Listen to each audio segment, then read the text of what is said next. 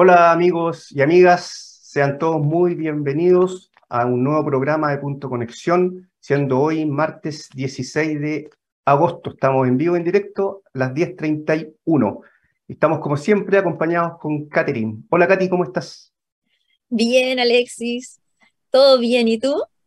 Muy bien también, después de aquí un fin de semana largo, ya, un poquito de frío por acá en Santiago, pero todo bien. Acá no, no está lloviendo, pero súper fuerte. Eso es bueno, así que no, no nos podemos quejar. Excelente, no, qué bien. Aquí llovió un poquito el, fin de semana en, Santiago, una, una, lluvia buena. Katy, mira, bueno, recordarle a nuestros amigos, agradecerle por estar en sintonía, un nuevo programa. Recuerden seguirnos en las redes sociales, ya. Estamos también en vivo en LinkedIn, ya. Así que en todas las plataformas disponibles de Divox Radio. Y hoy día tenemos, Katy, un programa bien interesante. Eh, tenemos un invitado que nos va a hablar un poquito de energía, energía térmica. Eh, algo parecido al primer programa, cuando tuvimos, ¿te acuerdas? Tuvimos a Javier Piedra, que también nos habló de, la importancia del calor, ya desde el punto de vista del, trabajo que ellos hacían en, en la ONG y un poco eh, la falta de, enseñanza, por así decirlo, la capacitación que necesitaba la, ciudadanía, un poco para entender la importancia del calor, ¿ya? Que, existe, digamos, actualmente, y eh, vamos a, reforzar eso con una mirada un poquito más, desde la mirada más industrial, y tenemos un invitado ahí que, con mucha experiencia en el sector, eh, sobre todo en el sector solar, digamos. ¿Mm? Sí, sí, excelente tema, la verdad me, me gusta mucho abordar este tema y, la importancia del calor y, no solo generar calor, sino que cómo generamos calor, cómo cuidamos el calor, porque el calor siempre se nos arranca, entonces para tener que generar menos, cuidar el calor. Pero, pero bueno, todo esto nos va a contar Rodrigo Mancilla después de la pausa, así que no adelantemos más. Perfecto, vamos a la primera pausa y estamos de vuelta con Rodrigo. Historias desde los protagonistas en divoxradio.com.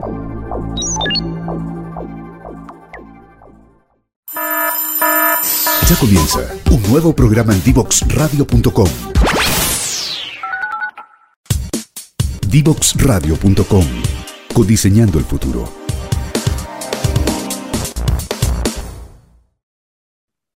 Bueno, ya estamos de vuelta para comenzar a hablar con Rodrigo Mancilla.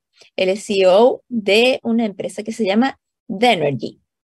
¿Me cuentas si lo dije bien, Rodrigo? Eh, bueno, para partir eh, esta entrevista, queremos hacerte una pregunta muy puntual, muy precisa y que nos va a llevar luego a abrir un montón de temas. Eh, ¿Por qué se dice que la eh, energía térmica es el eslabón débil de la transición energética? Bueno, antes, antes de responder esa pregunta, Catherine, Alexi, les quiero agradecer la invitación y, por darme la oportunidad de hablar de un tema que, que, poco se discute sobre él y, creo tiene una importancia bastante grande eh, en este desafío de la humanidad, que es la transición energética y combatir el cambio climático. ¿Por qué el eslabón débil? Porque en el mundo el calor representa cerca del 50% del consumo final de, energía. Eh, en Chile, hace dos años atrás, el Ministerio de Energía hizo un estudio que llegó a números bastante parecidos. O sea, de, de, toda la energía que se consume en el planeta, de toda la energía que se consume en Chile, el 50% es calor calor eh, residencial de la señora Juanita, en el sur, en el norte, calor en, las casas, calor en el sector comercio y el calor en la industria, que consume mucho, mucha energía. Y lo que es más importante, porque planteo que es el eslabón débil, porque también a nivel global, en promedio, el 90% de ese calor es suministrado con fuentes fósiles. Entonces, cuando hablamos de que estamos hoy día en una situación eh, en donde nos quedan ocho años para hacer un cambio radical en la forma en la cual producimos energía. Eh, y vemos que año a año se siguen aumentando eh, las emisiones. hoy día estamos discutiendo de cómo poder relajar ciertas restricciones para poder tener más combustible fósil para alimentar nuestros vehículos, para que los procesos productivos puedan ser un poco más económicos, estamos en una crisis de los combustibles fósiles. Bueno, el 90% del calor se produce con combustibles fósiles. En Chile quizás la proporción cambia un poco porque hay bastante biomasa en el sector industrial, el sector forestal, por ejemplo, podría decirse que es autosuficiente desde el punto de vista de su calor y, electricidad. En el sur se consume mucha leña. Pero en definitiva, estamos hablando de un problema serio. Hoy día estamos concentrados en el 22% del problema, que es el sector eléctrico. Muy bien, estamos avanzando de manera importante. Hay algunos frentes aún que hay que abordar, pero va, va bien encaminado. El, el, el 50% del problema no, no, es muy claro cuál es el camino eh, hacia la transición energética. Perfecto. Antes de darle la pasada a Alexis, le, quiero comentar algo, que en general hay muchos términos que no todos usamos bien o que muchas veces nos equivocamos porque se habla de la matriz energética, la matriz eléctrica, o sea, en el fondo son conceptos bastante separados, juntos y separados. Entonces hay que eh, saber muy bien a qué se está refiriendo uno. Así es, el, tema eh, muchas veces eh, se confunde, electricidad, energía. Eh, y, yo diría el 99% de la discusión actual, por, por, dar una cifra quizás extrema, pero está concentrado en el sector eléctrico. La matriz eléctrica había, la electricidad representa algo así como 20-22% del consumo final de energía en, Chile. Solo la energía térmica utilizada en procesos productivos del sector industrial es algo así como el 24% del consumo final de energía. Es decir, la energía, el calor del sector industrial en volumen es más grande que, el sector eh, eléctrico. Pero ahí no estamos eh, probablemente teniendo una discusión muy profunda de cuáles son los cambios que se requieren eh, para poder hacerlo más, más sustentable. Hoy día, yo, yo, yo les comentaba, me, me, ha tocado muchas ocasiones ir a visitar plantas industriales y, me encuentro con, montañas de carbón al lado de la caldera, que es lo que se utiliza para, para, producir agua caliente en algunos casos, para producir vapor, en, pleno, en plena década de los cambios radicales para poder efectivamente dar frente al, cambio climático. Entonces e, es un contrasentido. Sí, no es un contrasentido. Algo de eso revisamos, Katy, conversábamos también el primer programa con Javier Piedra, también nos hablaba un poquito de eso y tratábamos de bajar los términos de energía y poner también la energía, el calor o la energía térmica dentro de, la energía eh, global, digamos, la energía eléctrica es una más, pero la energía térmica también es, muy importante. Eh, respecto a eso, eh, Rodrigo, em, esta es la razón por la cual tú nos comentabas, de, algunos hablan del, famoso, no habría un elefante blanco probablemente en nuestra habitación que no lo vemos. Así es. En, en, el mundo siempre se ocupa un, meme. Hoy día hablamos en memes eh, habitualmente en, diferentes ámbitos en, nuestras vidas. Eh, pero siempre se habla del elefante en la habitación de la energía. Eh, porque estamos full concentrados en electricidad. De un momento a otro, hace cuatro años atrás, nos dimos un salto desde el tema renovable en nuestro sector eléctrico y nos pegamos un salto cuántico hacia el hidrógeno como solución a todos nuestros problemas futuros. Eh, y hoy día hay un problema muy importante que tiene que ver con el calor, para el cual hay soluciones que son cada vez más competitivas, pero a, las cuales no les estamos echando mano. ¿ah? ¿Por qué? Te, te, doy un, un, un, ejemplo. Nos ha tocado en varias ocasiones ir a conversar con potenciales clientes industriales a quienes eh, el análisis muestra que hay ciertas alternativas eléctricas, termosolares, que podrían suministrar una parte importante del calor que ellos eh, actualmente están utilizando, pero de pronto pareciera ser que el hidrógeno en el futuro va a resolverlo todo y, y nos dicen, bueno, estamos analizando la posibilidad de utilizar hidrógeno para poder alimentar nuestras calderas, para producir vapor en el proceso productivo X. Entonces, finalmente, yo también lo he planteado en varias ocasiones, el hidrógeno siendo de una oportunidad mayúscula para el país, eh, si no es bien tratado puede ser una distracción en los esfuerzos nacionales hacia la transición energética. ¿Por qué? Porque puede que desplacemos todas nuestras decisiones de corto plazo pensando en que en 10, 15 años más vamos a tener un vector energético que va a poder reemplazarlo todo. Y, la verdad es que el hidrógeno verde tiene, tiene muchas alternativas eh, y, campos donde debiese ser utilizado. El calor eh, de, baja o media temperatura creo que no es, no es el, el, el lugar donde el hidrógeno debiese tener un, un espacio. Sí, no es interesante, tampoco se ve que, sea la bala de plata, digamos, para resolver todos los problemas que tenemos en el, en el, en el, mundo eh, eh, energético. Por supuesto. Eh, mm, Rodrigo, ¿y, ¿y, qué crees tú? Muchas veces lo que se habla es que finalmente estos problemas, como haciendo el, meme que decías tú del elefante, son problemas a lo mejor son más difíciles de resolver, digamos. Entonces, esa muchas veces suele ser la razón por la cual, digamos, se esconden o se abordan otros problemas que son, que son más fáciles de, de, abordar. ¿Crees tú que, que, que, este, que este es un problema difícil de abordar? Por supuesto, o sea, tienes, tienes toda la razón. Eh, sin, sin, sin, desmerecer la complejidad que tiene el tema eléctrico, eh, finalmente tú produces electrones, electrones que se mueven por redes eléctricas y, y, y tú puedes de alguna forma pensar en ciertas soluciones que sean más o menos estándar. El, mundo fotovoltaico lo hizo. ¿ah? Y hoy día sabemos que eh, levantar un proyecto de gran escala, más o menos, eh, es bastante conocido la forma en, la cual se puede hacer y eso ha logrado estandarizar eh, el, el, diseño, construcción y después puesta en marcha de proyectos fotovoltaicos y eso ha permitido una caída importante de precios. En el sector térmico eh, no existe, como tú dices, la, bala de plata, no, no, existe la solución que permita llegar a todos los lugares. Eh, y es una complejidad bastante grande.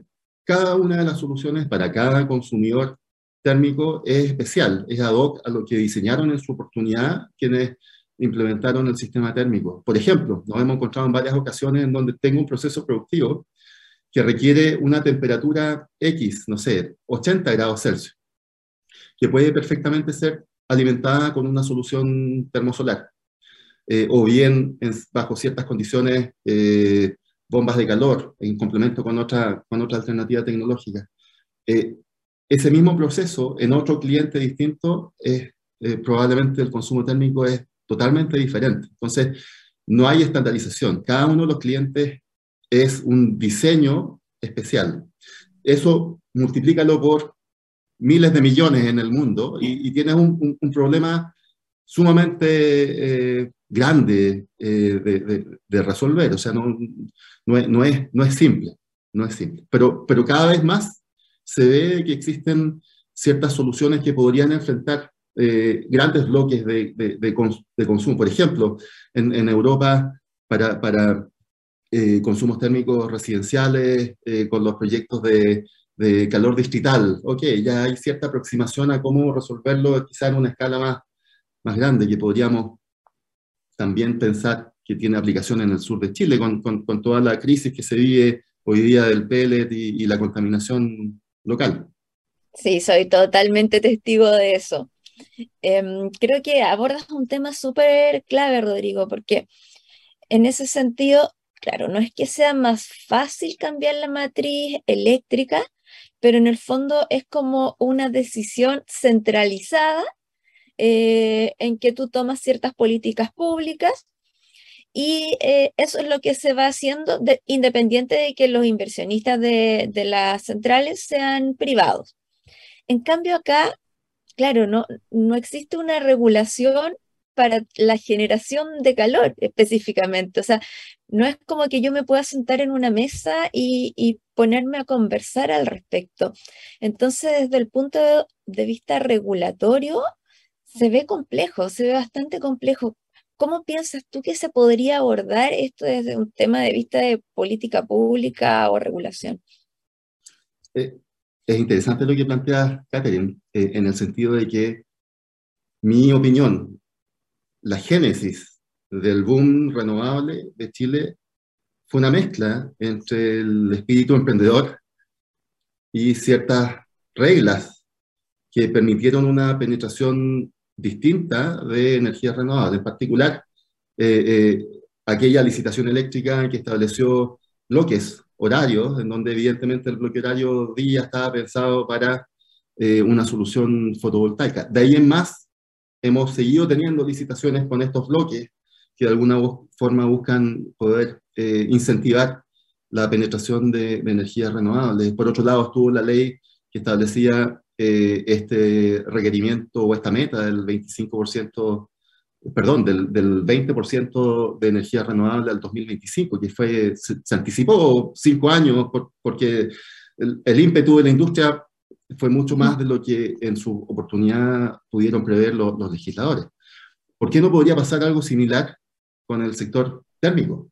Cuotas, por ejemplo, o, o, o bien metas también de, de, de, de, reducción del uso de combustibles fósiles para alimentar procesos productivos. Eso, eso, hoy día no veo razón por la cual no pueda existir. Por otro lado, una conversación que siempre, siempre está presente. Y hoy día una solución renovable compite primero por ser más competitiva versus una eh, alternativa convencional, con un activo que ya en muchos casos se amortizó. ¿ah? Claro. Eh, y finalmente tú evalúas una inversión nueva, que es además en, en, en, renovables, habitualmente esa inversión nueva o ese proyecto es intensivo en CAPEX y tiene menos OPEX. ¿ah? Pero lo comparas tú con el costo variable del combustible que está usando el, el, el cliente. Y si ese costo, y si ese combustible es un combustible fósil, eh, si no tengo un, un, un, una penalización por utilización de ese combustible fósil, como puede ser, por ejemplo, el, el impuesto al, al, CO2, a las emisiones de CO2, que hoy día no afectan nada el, el mundo térmico, puede, puede, en algo contribuir, que entiendo también tiene una contribución bastante pobre desde el punto de vista del desincentivo al uso de tecnologías convencionales en la generación de, de, electricidad, pero menos lo tiene en el ámbito térmico. Entonces, puede perfectamente haber un conjunto de, de, normas o reglas que se establezcan que contribuyan a mejorar la penetración de soluciones renovables en la producción de calor a, a nivel industrial. En Europa lo están haciendo. ¿Ah? En Europa eh, un impuesto mucho más alto, cuotas, eh, subsidios gigantescos, porque entienden eh, esto fue previo a la crisis geopolítica Rusia-Ucrania. Hoy día con mayor razón, hoy día están vueltos locos toda una cantidad de proyectos impresionantes tratando de desconectarse del gas natural de, de Rusia. Sí, no, esa es una, una, pregunta y yo la tenía en mente a raíz de la, de la consulta que hizo Catherine también. Si se generan, bueno, en todo se generan oportunidades, eh, ¿cuáles, qué, qué, oportunidades ves tú con todo esto de la, lo último que mencionaste, con, con, la crisis geopolítica que existe en Europa, ya, con los problemas, la inflación, ya, y los problemas de los combustibles actuales? ¿Qué oportunidad crees tú que hay para la energía térmica, en particular en nuestro país, digamos? ¿Se genera una oportunidad? Mira, me, me, me cuesta hablar de oportunidad cuando viene de una situación tan compleja y dolorosa como eh, el enfrentamiento Rusia-Ucrania. Eh, efectivamente, el, esta situación ha provocado un, un, una crisis eh, global de los combustibles, pero que no, que no se gatilla a propósito de, de esta situación Ucrania-Rusia, venía, venía de mucho antes. Eh, por lo tanto, esto de alguna forma aceleró ciertas decisiones principalmente en, Europa, eh, puesto que Europa depende del gas ruso. Eh, imagínate que hace, no, perdón si no soy preciso en, en, las cifras, pero hace dos años atrás el, el gas natural eh, se transaba en el TTF eh, del orden de los 2, 3, 4 euros el, el millón de BTU ha, llegado a estar a 200 y algo dólares, eh, euros el millón de BTU. O sea, imagínate el impacto económico de Europa con ciertos países que son tremendamente intensivos en el uso de, de, de energía, Alemania en particular, eh, cómo afecta a la industria del amoníaco, que, que, es uno de los principales consumidores de, de gas natural, amoníaco que además es crucial eh, para poder alimentar a las poblaciones futuras. ¿eh? Entonces, e, e, es una crisis de proporciones que quizás no estamos viendo. El tema es que eso se venía cocinando desde antes. Eh, la industria del gas natural en Estados Unidos eh, jamás ha dado números azules, salvo ahora, que están rentando como locos. ¿eh?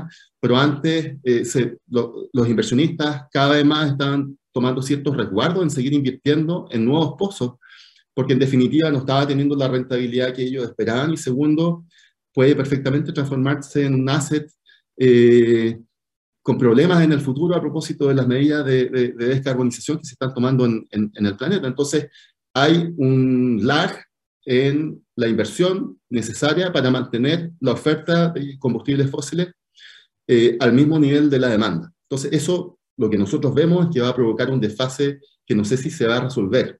Muchos plantean de que ni siquiera en una década se van a lograr resolver esas brechas y por lo tanto nos vamos a mantener en un escenario de precios de combustibles fósiles alto. Eso evidentemente le permite a una solución renovable competir de mejor forma. Si bien lo hacían de buena forma antes, hoy día hay un, gap que, está haciendo mucho más interesante al sector industrial pensar en este tipo de, de inversiones. Perfecto, perfecto. Vamos a volver sobre ese punto, vamos a ir a la segunda pausa eh, comercial, Rodrigo, y estamos de vuelta. Divoxradio.com Conversaciones sobre innovación, ciencia y tecnología. Divoxradio.com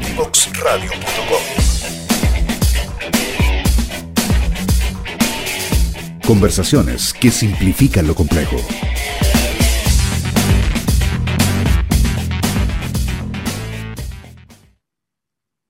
Gracias amigos y amigas, estamos de vuelta ya en el segundo bloque de conversación, ya junto a, Rodrigo Mancilla, CEO de Denergy, estábamos junto a Catherine conversando, Rodrigo, y nos gustaría em, que nos contara un poquito algunos tipos de soluciones que ustedes han visto concretamente, que, de, qué tipo de soluciones estamos hablando en el ámbito de energía térmica.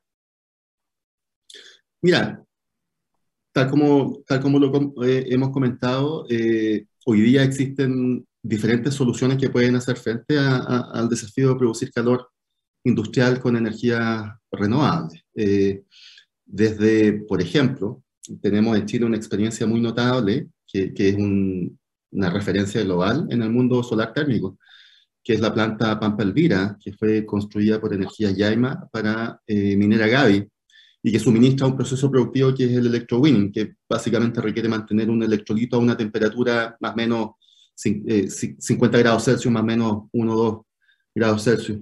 Ese proyecto, dada su envergadura, estamos hablando de una potencia térmica del orden de los 34 megas, es un referente a nivel global. En algún momento llegó a ser el, primer, el, proyecto más grande en, en el mundo. Eh, luego fue desplazado por un proyecto en, en Oman, eh, hay otras iniciativas que buscan suministrar vapor a nivel eh, local, eh, también con energía termosolar. ¿Cuál es la gracia de la energía termosolar? Que son tecnologías bastante simples. Tienes un conjunto de fabricantes importantes que te permite comparar diferentes tecnologías dependiendo del tipo de aplicación, si requieres producir agua caliente, si requieres producir vapor y vapor dependiendo de también cuáles son las presiones, y eh, puede suministrar tanto a una minera en el norte, que tiene probablemente mucho espacio y además un nivel de radiación muy significativo, o bien un proceso productivo convencional en la zona central. Esa es la gracia de la energía solar de Chile, que puede desde probablemente Puerto Montt al norte tener una solución que es bastante, bastante competitiva. Eh, pero no es todo termosolar. Termosolar tiene ciertos desafíos desde el punto de vista del nivel de radiación, disponibilidad de espacio, eh, el CAPEX importante que significa este tipo de soluciones. La electricidad también puede ser perfectamente utilizada para fines térmicos. Eh, y en ese sentido se han implementado, por ejemplo, eh, soluciones de bombas de calor, que, que, es un equipo, si hablamos de eficiencia energética, tener una bomba de calor en un proceso productivo que además eh, no solo suministra calor a, una parte del proceso productivo, sino que enfría otra, pudiendo tener niveles de eficiencia, no sé, 4, 5, 6, o, 400, 500, 600%, es un elemento que yo creo que debiese seguir profundizándose mucho más su, su, aplicación, su despliegue, eh, y en el mundo además del, del, de la I más D se encuentran hoy día tratando de entender cómo poder aumentar cada vez más la temperatura de operación, porque uno de, las, uno de los desafíos o debilidades de este tipo de soluciones es que tienen un, máximo de operación de su temperatura que, que, no es aplicable muchas veces a ciertos procesos productivos.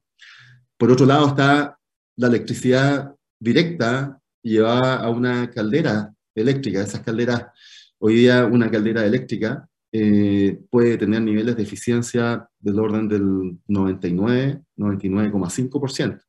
Es decir, un, un megawatt hora eléctrico se transforma prácticamente en un megawatt hora térmico y son equipos que no emiten nada, ni siquiera vapor de agua, no hay eh, ruido, eh, son equipos sumamente limpios y requieren de una fuente de electricidad barata, este, que, que, quizás no es una solución que, eh, eh, calce perfectamente con las condiciones de todo cliente industrial, pero sí hay ciertos clientes industriales, por ejemplo, que tengan una negociación interesante con, de sus tarifas eléctricas o bien que pueda adecuar su eh, producción para hacer utilizada esa caldera eléctrica, por ejemplo, en horas solares, y por lo tanto acceder a tarifas eléctricas solares para poder producir calor, también son soluciones que, que debiesen estar siendo hoy día analizadas a nivel, a nivel país. Mi sensación es que alternativas eh, económicas para poder suministrar calor, más aún considerando los altos precios de los combustibles fósiles. Hoy día es una locura. Eh, hace dos años atrás veíamos tarifas eh, térmicas, gas natural, GLP y otros combustibles en torno a los 6, 7 dólares el millón de BTU, hoy día están 20, o sea, ha subido tres veces el costo térmico del, del sector industrial. es el momento hoy día de tomar la decisión por hacer el cambio hacia una tecnología más limpia y, mejor aún, más competitiva. O sea, teniendo la, tecnología, lo importante ahora es darse cuenta del problema y empezar a buscar las soluciones.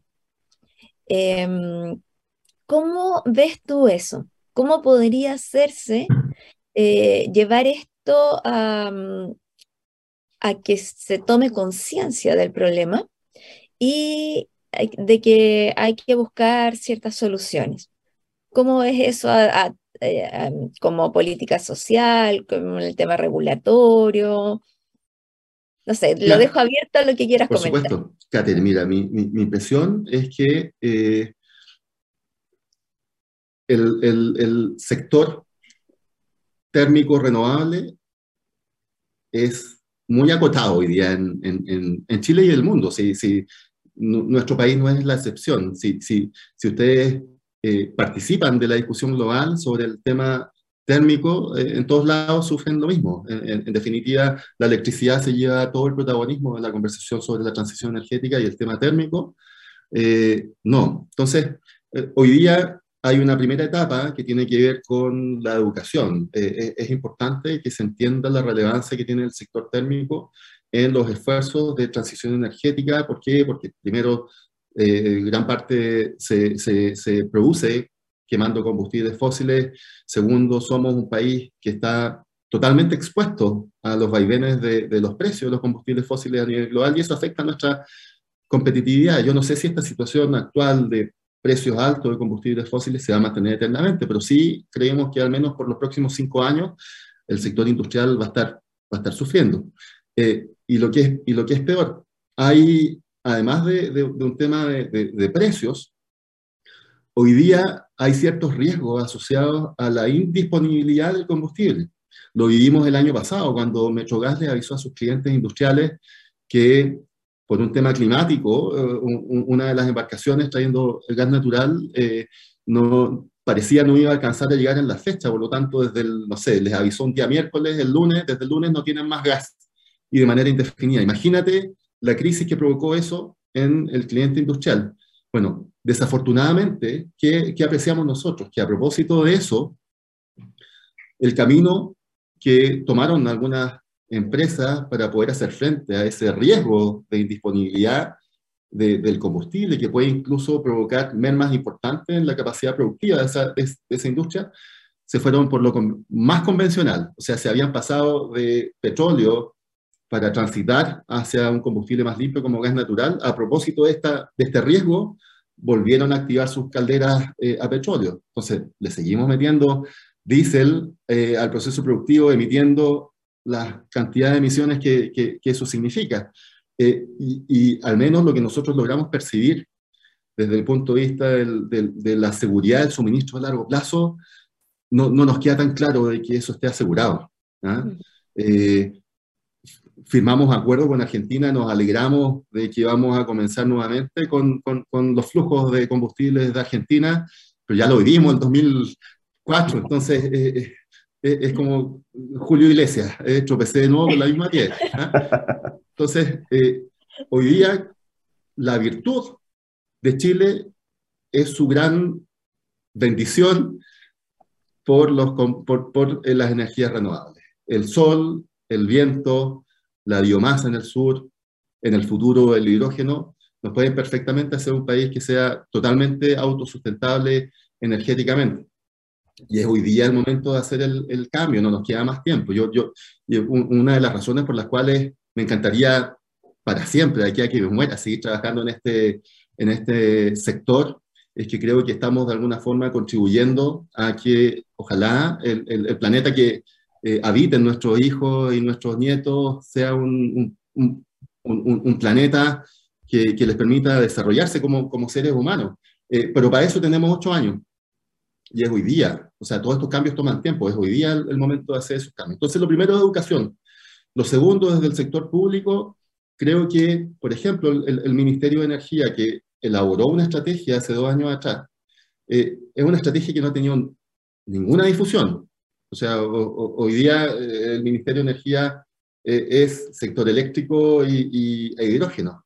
Eh, y, estamos de acuerdo con que así sea, pero tenemos que caminar y mascar chicles al mismo tiempo. Y el tema térmico, siendo tan importante, debiese tener una preponderancia similar a la que tiene hoy día la discusión sobre el hidrógeno verde. Por lo tanto, en ese sentido debiesen activarse ciertas metas que incluso esa, esa propuesta de, de estrategia tenía desde el punto de vista de plantearnos eh, cuotas o plantearnos metas. No sé, de que al 2030 eh, el 50% del calor que consuma el sector industrial debe provenir de fuentes renovables. Eso finalmente traza un camino, claro, y hace de que el sector industrial comience desde hoy día a pensar, bueno, ¿cómo voy a cumplir con esa meta? Si no la cumplo, debiese tener una penalización y además un costo reputacional. ¿Cómo voy a seguir de aquí al 2030 quemando un combustible fósil en la situación en la que está hoy día el planeta. O sea, todos los días vemos noticias de las catástrofes climáticas eh, en todos lados, ¿ah? en todos lados. Entonces, es, hoy día el, momento. Y desde el punto de vista de eh, el cómo unimos fuerzas entre los diferentes actores que estamos en este negocio, eh, también ahí quiero valorar, por ejemplo, el esfuerzo que hace Asesol. Asesol tiene una mesa de trabajo térmica, que está conformada por un grupo acotado de, de actores pero que debiese ser quizás el, núcleo inicial sobre el cual después ir consolidando un grupo más grande que pueda efectivamente representar los intereses de, de, este conjunto de empresas, pero además los intereses de, de la humanidad. Pues, en definitiva, esto, esto apuesta a que podamos hacer el cambio, un cambio razonable, un cambio inteligente, por una tecnología que es más limpia y además más, más competitiva. Entonces tiene toda lógica poder avanzar en ese, en ese camino. Excelente punto, Rodrigo. Mira, y no puedo dejar de, hacerte una pregunta relacionada con, bueno, somos, somos todos aquí del ámbito de emprendedores, digamos. ¿Qué ves tú? ¿Ves alguna oportunidad, cosas que se estén haciendo desde el punto de vista de emprendimiento, innovación, ¿ya? En particular, o qué oportunidades hay para el sector? Así como se, dice que Chile es un país, el país, digamos, es una oportunidad para el, para el, para el sector completo, el sector energético, no solo el sector eléctrico, incluido el sector térmico. Eh, hay, hay, hay, iniciativas en el ámbito del emprendimiento relacionada, por ejemplo, con el sector térmico? Aparte de, tu empresa, obviamente, ¿cierto? No, mira, buen, buen punto. Eh, hemos, hemos identificado ciertas, ciertas startups que están eh, quizás identificando fuera de su core oportunidades de meterse en el tema térmico. No obstante, sigue siendo el core de todas las empresas que están en el, o, un número importante de las empresas que están en el ámbito energético, sigue siendo o estando centrado en eh, la electricidad. Y, quizás por una razón bastante simple, yo creo que el, análogo de, un electrón, un bit, eh, y llevarlo todo a, eh, finalmente emprendimientos de base tecnológica, pareciera ser mucho más fácil de pensarlo o concebirlo en el sector eléctrico que en el sector térmico, que, son moléculas que finalmente se van utilizando para producción de, calor. No obstante, nos hemos dado cuenta de que, por ejemplo, eh, muchas veces nos encontramos con un cliente industrial que no tiene siquiera eh, o no es capaz rápidamente de decirnos cuánto consume, eh, en qué momento lo consume, cuánto consume por tonelada de producto. Eh, parámetros que hoy día debiesen ser claves para entender tu competitividad, ojalá hacer un benchmark con lo que, es, lo que hace la industria y tomar decisiones de, desde el punto de vista de eficiencia energética. La máxima de la eficiencia energética es eh, no, hay, no hay mejor energía que la que no se consume. Entonces, eh, cuando tú pasas por Américo Vespucio y ves una chimenea con humo blanco, eso es billetes que se están quemando, ¿ah? porque esa es energía que se pierde, que no se, no, se recupera. Entonces, hoy día hay oportunidades muy grandes. Este sector en el mundo, un sector de trillones de dólares. La oportunidad de hacer la transición en el sector térmico es una oportunidad de negocio de trillones de dólares. Y no solamente tiene que ver con los fierros para reemplazar eh, eh, la forma convencional de producir calor, sino que también inteligencia. Y en ese sentido, por ejemplo, creemos que es importante desde el punto de vista del Internet de las Cosas, poder hacer sensorización de cada uno de los procesos productivos y entender perfectamente en qué momento y de qué forma el proceso productivo consume ese calor de modo de poder ir, aprendiendo. Y quizás, por ejemplo, si estás conectado, si, si, suministras ese calor en vez de con un combustible fósil, con electricidad, entender eh, cómo se maximiza el beneficio para el cliente industrial eh, al interactuar con el, con el sector eléctrico, ¿ah? que tiene su propia forma de, de, de, de interactuar con, con, con, el, con, el, sistema. Entonces, hay, hay, oportunidades de optimización, hay oportunidades de negocio para el sector startup tecnológico, no, no es fierro. ¿ah? Acá eh, es importante entender de que nos hemos encontrado con clientes de los más sofisticados que se les pueda ocurrir, que no son capaces de descargar un, un, Excel con el consumo térmico horario en el último año, que, que, es básico para poder hacer un análisis termosolar, por ejemplo, de qué oportunidades para ellos eh, existen. Entonces, yo creo que desde el punto de vista de, de, tener startups trabajando y pensando el, el, problema, eficiencia energética, tecnología, eh, Internet de las cosas, Machine Learning, imagínate la posibilidad de tener un, un, un sistema que que vaya tomando decisiones de cuándo aumentar o bajar la, eh, el suministro de calor, considerando las eficiencias de las calderas, mantenerlas en un rango X, ¿ah? la cantidad de plata que se podrían estar ahorrando hoy día, sin siquiera pensar en, en, cambiar el combustible, solo en hacerlo más eficiente. Sí, en, ese sentido, Rodrigo, coincido mucho contigo porque años atrás estuve trabajando en un tema parecido que era un sistema de monitoreo en el fondo que se ocupaba para las empresas para que para la mayoría sus consumos son una caja negra. Es una caja negra en que sale mi producto final y entra el combustible, electricidad, lo que sea. Pero cómo se ocupa dentro Em, no existe tanto conocimiento y es súper importante abordar eso, qué estás gastando y en qué para poder hacer primero una optimización y claro, luego ver cómo lo puedes reconvertir a, algo más amigable, digamos, con el, con el planeta. Así que sí, como dices tú, hay, hay muchas alternativas ahí.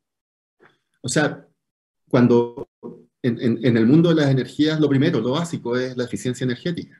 Entonces, antes de pensar con qué fuente renovable alimentas tal o cual proceso productivo, lo primero es entender cómo está ocupando esa energía. Te vas a encontrar con una infinidad de oportunidades de, mejora. O sea, todos aquellos que están, como te digo, con una chimenea eh, emitiendo un vapor blanco es plata que se está perdiendo. O sea, partiendo por el, calor residual que puede ser utilizado con, fines de precalentamiento de agua, no sé, hay, hay oportunidades grandes desde ese punto de vista. Sí. Bueno, una, una, regla de oro que se usa en todos ámbitos de cosas, que es lo que no se puede, lo que no se mide, no se puede gestionar, ¿cierto? Eso, eso ocurre en, en, en, todo ámbito de cosas y aquí tampoco no es, la, no, no es la excepción. Así que atención, emprendedoras, emprendedores, startups, ya saben, ahí hay tremendas oportunidades de, de, de, de poder buscar eh, soluciones que, que, que, nos ayuden a hacer una mejor transición, ¿ya? Rodrigo Mancilla, se nos fue el segundo bloque, ¿ya? agradecer tu participación, agradecer el, el, el, conocimiento que compartiste con nosotros, con la, con la audiencia. Así que te damos las gracias por haber estado con nosotros. Sí, muchas no. gracias, Rodrigo. De verdad que eh, lo primero para empezar a actuar en este tipo de cosas es conocer cuál es el problema. Entonces, eh, la oportunidad que nos diste tú de conocer bien a fondo cuál es el problema eh, nos deja súper, súper contentos. Bueno, Catherine, Alexis, le agradezco mucho la, la, invitación y cuando quieran nuevamente podemos juntarnos a conversar. Muchas gracias. Perfecto, Rodrigo. Muchas gracias por la invitación. Amigo, amiga, eh, estamos de vuelta en la última pausa comercial y volvemos. Muchas gracias. Divoxradio.com Conversaciones sobre innovación, ciencia y tecnología. Divoxradio.com.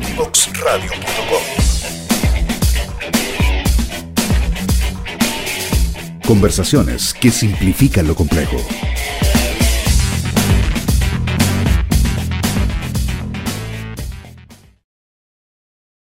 Ya estamos de vuelta, eh, muy contentos y agradecidos con Rodrigo abrirnos este mundo en lo que significa en el fondo la, energía térmica más que todo. Eh, la verdad, eh, me quedo con la sensación de que hay un, un, problema importante que, al que no se le está dando tanta importancia, si bien hay cosas que se han hecho al respecto, pero tanta importancia como a la matriz eléctrica. Entonces, desde ese punto de vista, eh, es como un llamado a que todos los que puedan aportar en este sector, que al final va a significar reducir emisiones para nuestros hijos, nietos, eh, y sepan del tema, poder levantarlo, comentarlo, hacer que sea tema. Ese es el punto, hacer que sea tema. Alexis, ¿con qué te quedas tú? Sí, Catherine, yo también me quedo un poco con, tu, con lo último que mencionaste, eh, hacer que esto sea tema, y ahí yo creo que también estamos aportando nuestro pequeño grano de, arena en el programa, en poder levantar eh, eh, estos asuntos que poco se habla. No solo poco se habla, como dices tú, también poco se sabe. O sea, poco se sabe de la energía térmica, la diferencia con la energía eléctrica, eh, la importancia que tiene en nuestra, en nuestra matriz de consumo, ¿ya?